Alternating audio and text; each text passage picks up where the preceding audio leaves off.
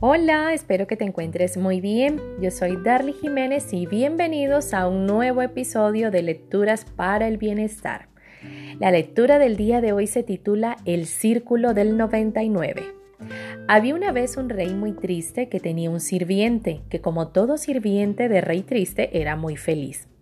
Todas las mañanas llegaba a traer el desayuno y despertar al rey contando y tarareando alegres canciones de juglares.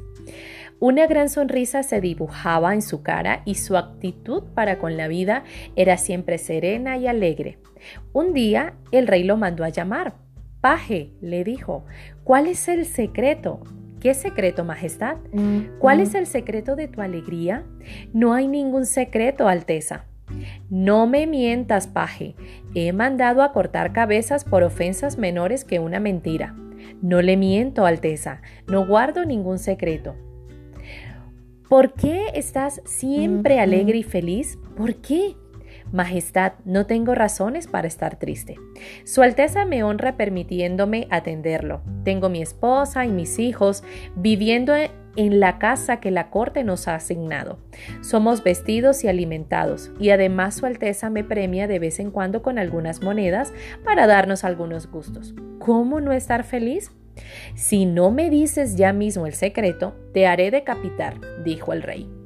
Nadie puede ser feliz por esas razones que has dado. Pero, Majestad, no hay secreto. Nada me gustaría más que complacerlo, pero no hay nada que yo esté ocultando. Vete, vete antes de que llame al verdugo. El sirviente sonrió, hizo una reverencia y salió de la habitación. El rey estaba como loco.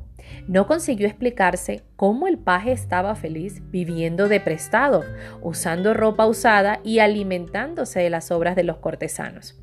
Cuando se calmó, llamó al más sabio de sus asesores y le contó su conversación de la mañana. ¿Por qué él es feliz? Ah, Majestad, lo que sucede es que él está fuera del círculo. ¿Fuera del círculo? Así es. ¿Y eso es lo que lo hace feliz? No, Majestad, eso no es lo que lo hace infeliz. A ver si entiendo. ¿Estar en el círculo te hace infeliz? Así es. ¿Y él no está? Así es. ¿Y cómo salió? No, nunca entró. ¿Qué círculo es ese? El círculo del 99. Verdaderamente no entiendo nada. La única manera para que entendieras sería mostrártelo en los hechos. ¿Cómo? Haciendo entrar a tu paje en el círculo. Eso, obliguémoslo a entrar. No, Alteza, nadie puede obligar a nadie a entrar en el círculo. Entonces, ¿habrá que engañarlo? No hace falta, Su Majestad. Si le damos la oportunidad, él entrará solito, solito. Pero él no se dará cuenta de que eso es su infelicidad. Sí se dará cuenta. Entonces no entrará. No lo podrá evitar. Dices que él se dará cuenta de la infelicidad que le causará entrar en ese ridículo círculo y de todos modos entrará él y no podrá salir? Tal cual, Majestad. ¿Estás dispuesto a perder un excelente sirviente para poder entender la estructura del círculo? Sí. Bien, esta noche te pasaré a buscar debes tener preparada una bolsa de cuero con 99 monedas de oro, ni una más ni una menos, 99. ¿Qué más? ¿Llevo guardias por si acaso? Nada más que la bolsa de cuero, Majestad, hasta la noche, hasta la noche. Así fue. Esa noche el sabio pasó a buscar al rey. Juntos se escurrieron hasta los patios del palacio y se ocultaron junto a la casa del paje. Allí esperaron el alba. Cuando dentro de la casa se encendió la primera vela, el hombre sabio agarró la bolsa y le puso un papel que decía, Este tesoro es tuyo. Es el premio por ser un buen hombre. Disfrútalo y no cuentes a nadie cómo lo encontraste. Luego ató la bolsa con el papel en la puerta del sirviente, golpeó y volvió a esconderse. Cuando el paje salió, el sabio y el rey espiaban de, desde atrás, desde unas matas, lo que sucedía. El, sirviente vio la bolsa, leyó el papel, agitó la bolsa y al escuchar el sonido metálico se estremeció. apretó la bolsa contra el pecho, miró hacia todos lados y entró en su casa. Desde afuera escucharon la tranca de la puerta y se arrimaron a la ventana para ver la escena.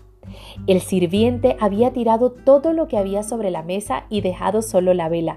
Se había sentado y había vaciado el contenido en la mesa. Sus ojos no podían creer lo que veían. Era una montaña de monedas de oro. Él, que nunca había tocado una de estas monedas, tenía hoy una montaña de ellas para él. Un paje las tocaba y el paje las tocaba y amontonaba, las acariciaba y hacía brillar la luz de la vela sobre ellas, las juntaba y desparramaba, hacía pilas de monedas. Así jugando y jugando, empezó a hacer pilas de 10 monedas, una pila de 10, dos pilas de 10, tres pilas de 10, 4, 5, 6, y mientras sumaba 10, 20, 30, 40, 50, hasta que formó la última pila, 9 monedas. Su mirada recorrió la mesa primero, buscando una moneda más, luego el piso y finalmente la bolsa. No puede ser, pensó.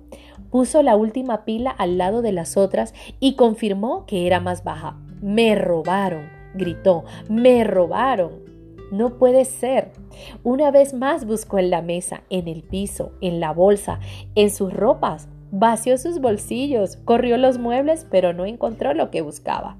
Sobre la mesa, como burlándose de él, una montañita resplandeciente le recordaba que había 99 monedas de oro, solo 99.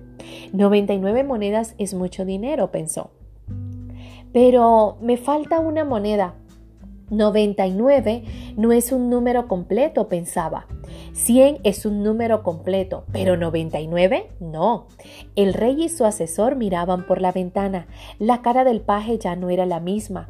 Estaba con el ceño fruncido y los rasgos tiesos. Los ojos se habían vuelto pequeños y arrugados, y la, y la boca mostraba un horrible gesto por el que se asomaban sus dientes. El sirviente guardó las monedas en la bolsa y mirando para todos lados para ver si alguien de la casa lo veía, escondió la bolsa entre la leña. Luego tomó papel y pluma y se sentó a hacer cálculos. ¿Cuánto tiempo tendría que ahorrar el sirviente para comprar su moneda número 100? Todo el tiempo hablaba solo en voz alta. Estaba dispuesto a trabajar duro hasta conseguirla. Después Quizás no necesitará trabajar más. Con 100 monedas de oro, un hombre puede dejar de trabajar. Con 100 monedas, un hombre es rico. Con 100 monedas se puede vivir tranquilo, sacó el cálculo. Si trabajaba y ahorraba su salario y algún dinero extra que recibía, en 11 o 12 años juntaría lo necesario. 12 años es mucho tiempo, pensó. Quizás pudiera pedirle a su esposa que buscara trabajo en el pueblo por un tiempo y él mismo, después de todo, él terminaba su tarea en el palacio a las 5 de la tarde. Podría trabajar hasta la noche y recibir alguna paga extra por ello. Sacó las cuentas, sumando su trabajo en el pueblo y el de su esposa en siete años reuniría el dinero. Era demasiado tiempo. Quizás pudiera llevar al pueblo lo que me quedaba de comida todas las noches y venderlo por unas monedas. De hecho, cuanto menos comieran, más comida habría para vender. Vender, vender. Estaba haciendo calor. ¿Para qué tanta ropa de invierno? ¿Para qué más de un par de zapatos? Era un sacrificio, pero en cuatro años de sacrificios llegaría a su moneda de 100. El rey y el sabio volvieron al palacio. El paje había entrado en el círculo del 99. Durante los siguientes meses, el sirviente siguió sus planes tal como se le ocurrieron aquella noche. Una mañana, el paje entró a la, alcoba, a la alcoba, golpea a la alcoba real, golpeando las puertas, refunfuñando y de pocas pulgas. ¿Qué te pasa? preguntó el rey de buen modo. Nada me pasa, nada me pasa, antes, no hace mucho, reías y cantabas todo el tiempo. Hago mi trabajo, ¿no? ¿Qué querría Su Alteza? ¿Que fuera su bufón y su juglar también? No pasó mucho tiempo antes de que el rey despidiera al sirviente. No era agradable tener un paje que estuviera siempre de mal humor. El autor de esta lectura es Jorge Bucay. ¿Cuántas personas o circunstancias te han hecho ingresar en el círculo del 99? Recuerda, escribe tus aprendizajes y lo más importante, colócalos en práctica. Un abrazo y hasta una nueva oportunidad.